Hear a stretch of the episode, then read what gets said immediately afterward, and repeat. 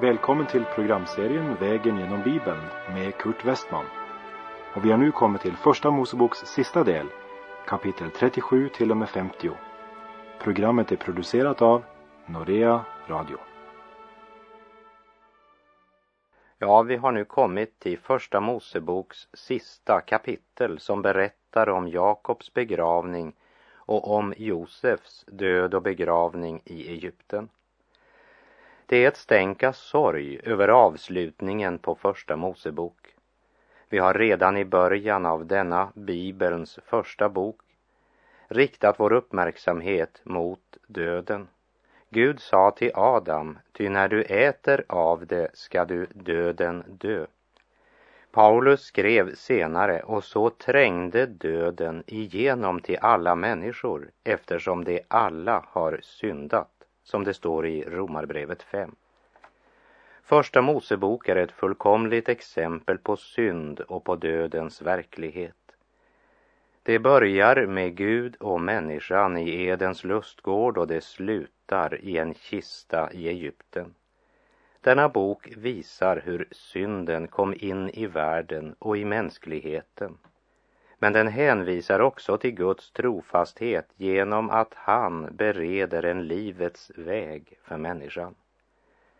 Kapitel 50, vers 1 och 2. Då föll Josef ned över sin faders ansikte och grät över honom och kysste honom. Och Josef befallde läkarna som han hade i sin tjänst att de skulle balsamera hans fader. Och läkarna balsamerade Israel. Josefs tårar är helt naturliga. Han älskade sin far Jakob. Och här ska vi minnas att Jakob, han krävde att få bli begraven i en grotta i Makpela. Därför att hans hopp var ett jordiskt hopp. När han uppstod, då önskade han att vara där i Kanans land med nationen Israel. Den troendes hopp idag för den som tillhör Kristi församling är att förenas med Kristus i det nya Jerusalem. Det gamla och det nya förbundet representerar två olika hopp och båda är lysande, ärorika hopp. Vi läser vers 3.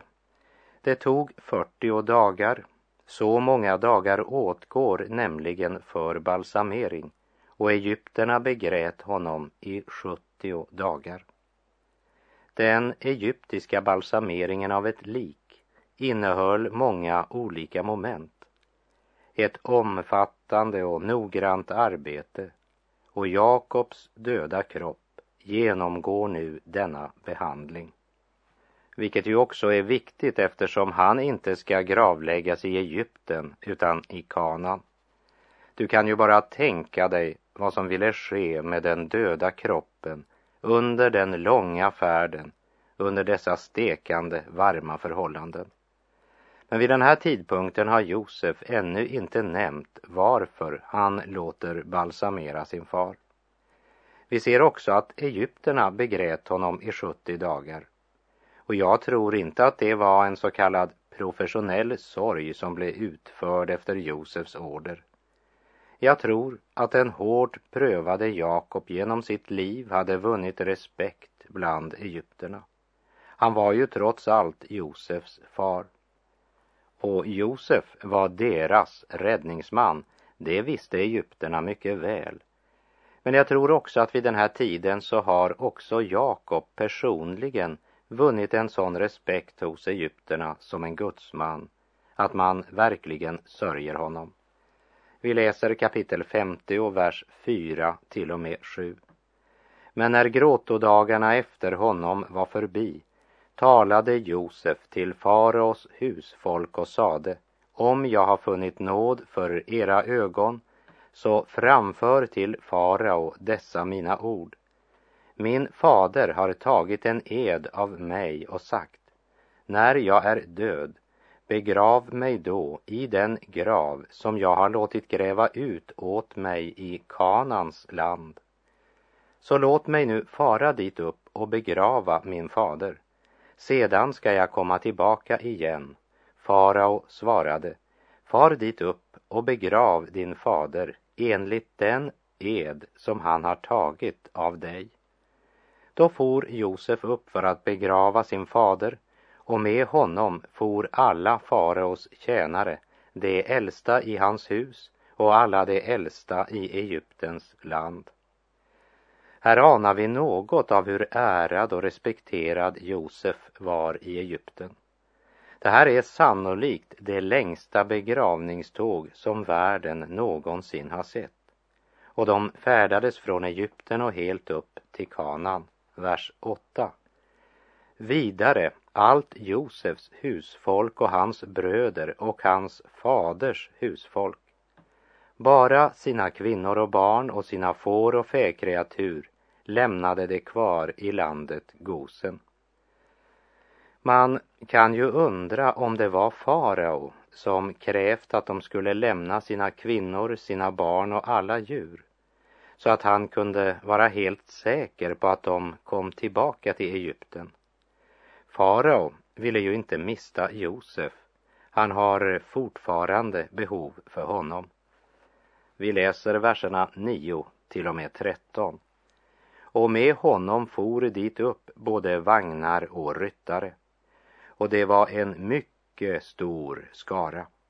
När det nu kom till Goren Hatad på andra sidan Jordan höll det där en mycket stor och högtidlig dödsklagan och han anordnade en sorgefest efter sin fader i sju dagar.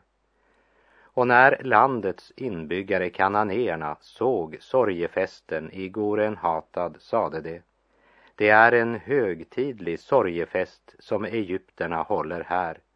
Därav fick stället namnet Abel Misraim. Det ligger på andra sidan Jordan och hans söner gjorde med honom som han hade befallt dem. Hans söner förde honom till Kanans land och begravde honom i grottan på åkern i Makpela. Den åker som Abraham hade köpt till egen grav av hetiten Efron mitt emot Mamre. Man kan ju undra varför Jakob inte blev begravd vid sidan av Rakel i Betlehem som sannolikt inte låg mer än 30-35 kilometer längre nord. Och orsaken tror jag du finner här.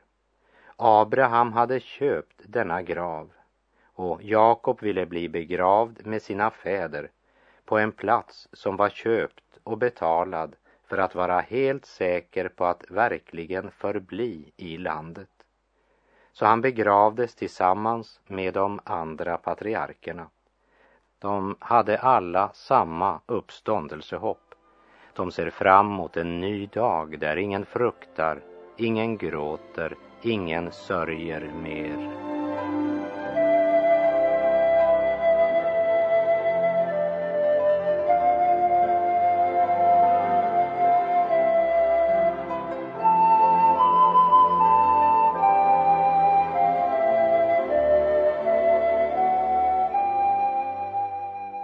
Läser kapitel 50 och vers 14 till och med 17. Och sedan Josef hade begravt sin fader vände han tillbaka till Egypten med sina bröder och alla dem som hade farit upp med honom för att begrava hans fader. Men när Josefs bröder såg att deras far var död tänkte de, kan hända ska Josef nu bli hatisk mot oss och vedergälle oss allt det onda vi har gjort mot honom. Därför sände det bud till Josef och lät säga, din fader befallde oss så före sin död. Så ska ni säga till Josef, käre, förlåt dina bröder vad de har brutit och syndat genom att de har handlat så illa mot dig. Förlåt alltså nu din faders, Guds tjänare, vad de har brutit. Och Josef grät när de lät säga detta till honom. Jag tror att Josefs bröder, medan Jakob ännu levde, hade gett uttryck för sin fruktan och oro angående vad som kunde hända när Jakob dog. Mitt i allt det goda de upplevt var deras glädje begränsad eller bunden av att man inte kände Josefs sinnelag helt. På samma sätt som många kristna strävar med en gudsbild som inte alltid är den rätta. Man var inte klar över hur starkt Josefs sinnelag var präglat av Gud. Josef var en prövad och helgad man.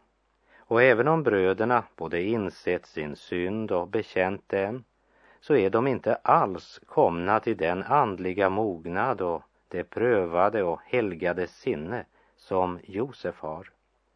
Och så fruktar de att det kanske bara var av hänsyn till deras far som Josef väntat med att ta hämnd.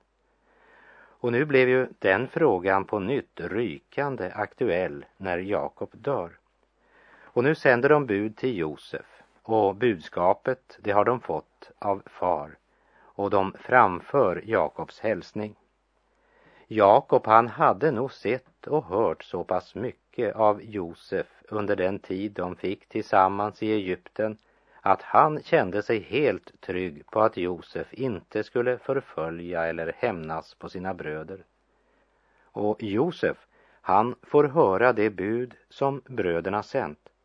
För av det som står i vers 16 och vers 18 förstår vi att bröderna inte själva uppsökte Josef för att säga det här. Men man sände bud till honom. Så pass rädda och osäkra var man alltså. Och är det inte så också idag?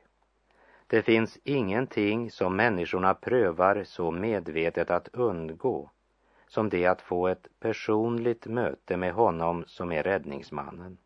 För man vet inte hur god och kärleksfull han är. Låt oss lägga märke till Josefs reaktion när han får höra budet som bröderna har sänt. Och Josef grät när de sa detta till honom.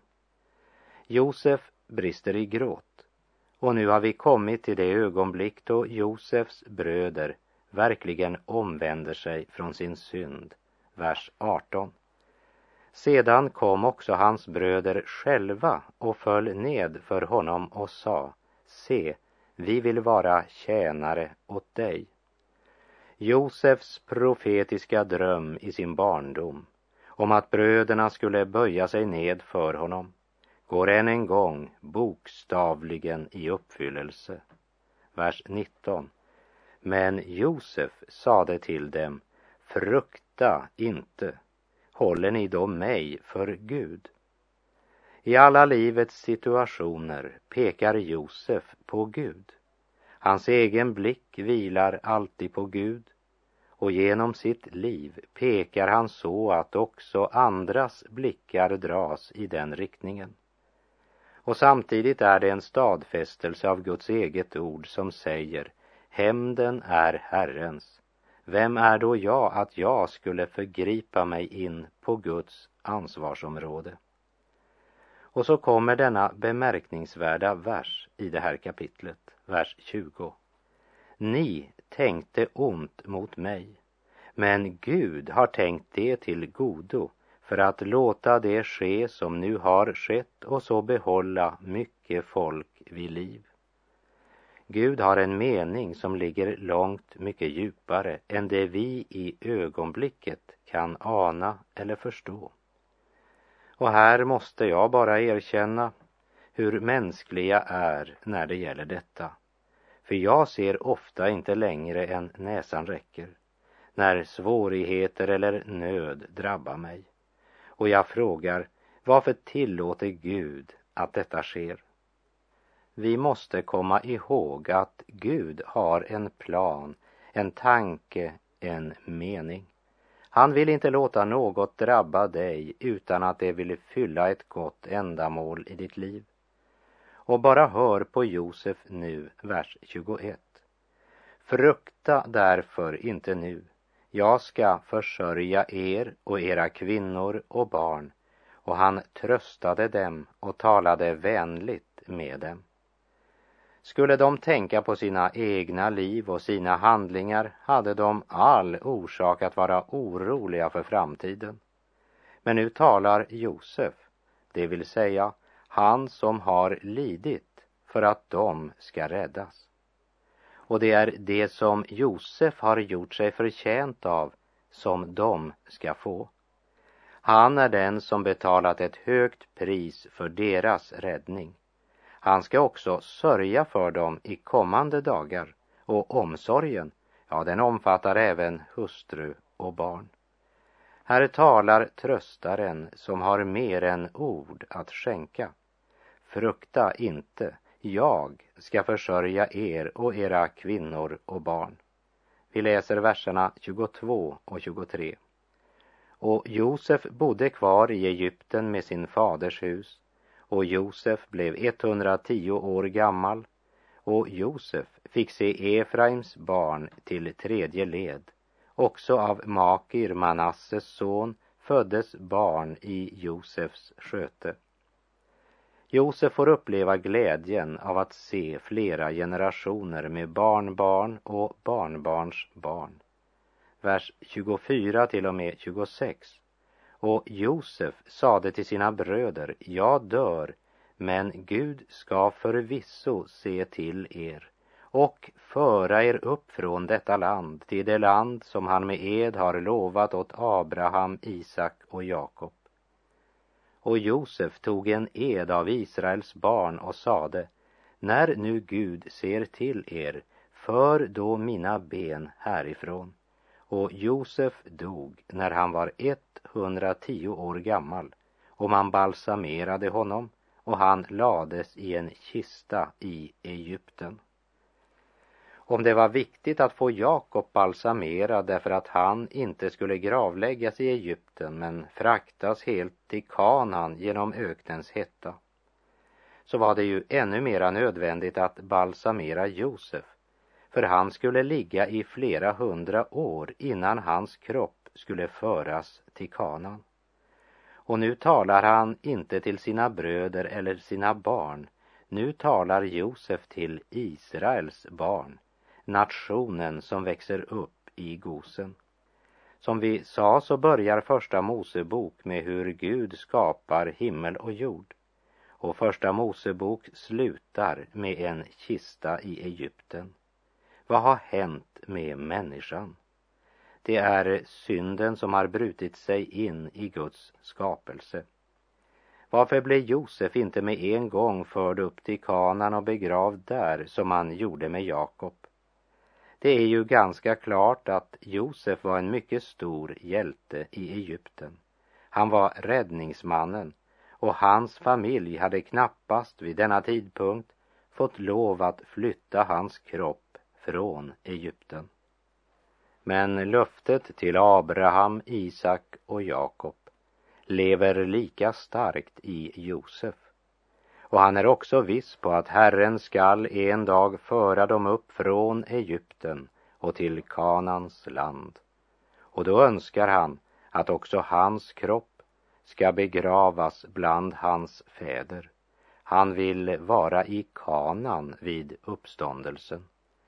Och därför säger Josef till sitt eget folk, när Gud för er upp från Egypten och till Kanan, då ska ni ta med er mina ben, för mig tillbaka till Kanan. Vi möter hos Josef samma visshet som hos Jakob, att Gud skulle ge Israel det landet som han med ed hade lovat. Först till Abraham, sedan till Isak och som han senare också bekräftade för Jakob. Ja, även hos Josef möter vi denna visshet om att Gud ska ge dem kanan som en evig arvslott. Därför önskar han också att vila där i kanan intill uppståndelsen. Han vill uppstå i löfteslandet. Och Hebreerbrevet stadfäster det här som en troshandling av Josef och vi läser i Hebreerbrevet 11.22. Genom tron talade Josef på sin dödsbädd om att israeliterna en gång skulle tåga ut ur Egypten och bestämde vad man då skulle göra med hans ben. När vi kommer till Andra Mosebok ska vi i kapitel 13 se hur underbart Gud ärade denna tro och besvarade denna bön.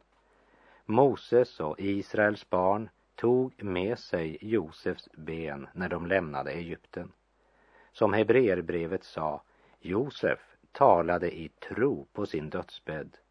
Och den sista versen i Första Mosebok som säger och Josef dog när han var 110 år gammal och man balsamerade honom och han lades i en kista i Egypten. Det är så definitivt inte det sista vi får höra om Josef.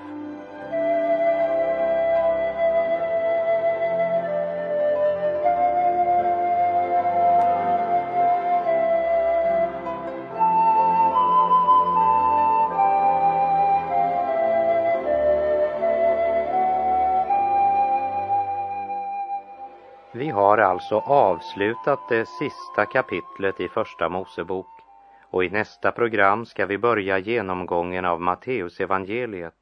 Och det har sina orsaker att vi låter Första Mosebok följas av Matteus evangelium.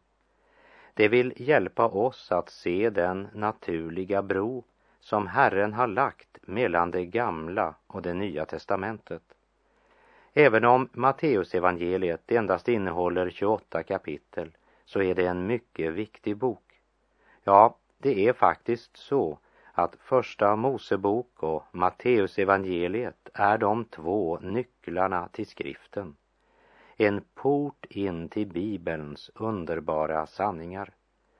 För att verkligt kunna sätta värde på det vi läser och för att rätt kunna böja oss under skriftens budskap är det nödvändigt att veta lite grann omkring den period på cirka 400 år som ligger mellan det gamla och det nya testamentet. Alltså tiden från Nehemja och Malaki och fram till Jesus blev född i Betlehem. Det utgör cirka 400 år. För efter att Herren hade givit sitt budskap genom profeten Malaki så talade inte Gud till sitt folk på 400 år. Det sändes inga program på den stationen längre, om vi får uttrycka det så banalt. Det var 400 års tystnad. Och det kan vara viktigt att ha med i våra tankar när vi nu ska läsa Matteusevangeliet. När ängeln uppenbarar sig för prästen Sakarias i Jerusalem och säger Frukta inte Sakarias, din bön har blivit hörd. Din hustru Elisabet ska föda dig en son och du ska ge honom namnet Johannes. Efter 400 års tystnad talade nu äntligen himmelen. Den långa tystnaden bröts alltså av ängeln som förkunnade döparen Johannes födelse. Och vi ska se närmare på hur betydelsefull döparen Johannes är i Matteusevangeliet. Och vi ska lägga märke till att det var en hel del som hände under denna 400-årsperiod, även om det var en tyst eller stum period vad det gäller skriften. Det var en händelserik tid men också på många sätt en tragisk tid i folkets historia. Juda genomgick radikala förändringar. En ny kultur, olika institutioner och främmande organisationer växte upp i denna period. Och många av dessa saker dyker upp i Nya testamentet. Världshistorien upplevde en snabb utveckling och många förändringar under denna 400-årsperiod mellan det gamla och nya testamentet. Gamla testamentet avslutas med det persiska imperiet som den dominerande makt. Även Egypten var fortfarande en makt att räkna med. Men i perioden mellan Gamla testamentet och Nya testamentet miste båda dessa sin betydelse som stora nationer. Och när Nya testamentet börjar ser vi en ny makt, det romerska imperiet. Allt det här har vi liksom i bakhuvudet när vi nu ska börja vår vandring genom Matteusevangeliet i nästa program. Alltså, Sakarias och Elisabet får ett budskap om Johannes döparen som ska födas. Maria får ett budskap om Messias, Guds son. Och det var alltså ett fantastiskt ögonblick på mer än ett sätt. För efter 400 års tystnad talade åter Gud. Tänk över det här och läs gärna kapitel 1 i Matteusevangeliet innan vi i nästa program tillsammans fortsätter vår vandring där. Och helt till sist idag så vill jag bara att du ska få höra vad en som lyssnar till vårt iranska bibelprogram skriver. Efter att ha levt i många år utan tilltro till något kan jag idag berätta att jag har en strimma av hopp som lyser över mitt liv. Jag har funnit en grund på vilken jag kan vila. Det hoppet och den grunden är Jesus Kristus. Era program har fört tusentals andligt döda människor till liv igen och jag är faktiskt en av dem. För en tid sedan sände ni mig ett brev. Kuvertet var öppnat och det såg ut som om brevet hade blivit läst för jag såg fingeravtryck på arket. Efter en tid mottog jag också en bok från er där det stod förklarat hur jag kunde lära känna Gud. Jag har läst den boken flera gånger. Jag vet inte hur jag kan få uttryckt min tacksamhet för denna fantastiska bok. Senare fick jag också ett nytestamente som jag har börjat läsa i. Och jag har verkligen funnit tröst i detta goda budskap. Och jag menar att detta är den viktigaste boken för oss i Mellersta Östern. Vi är som vilda vargar som slåss och förstör varandra. Vi är desperata efter Kristi kärlek. Ja, så skriver denna lyssnare ifrån Iran. Och med det så säger vi tack för den här gången. På återhörande. Herren vare med dig, må hans välsignelse vila över dig. Gud är god.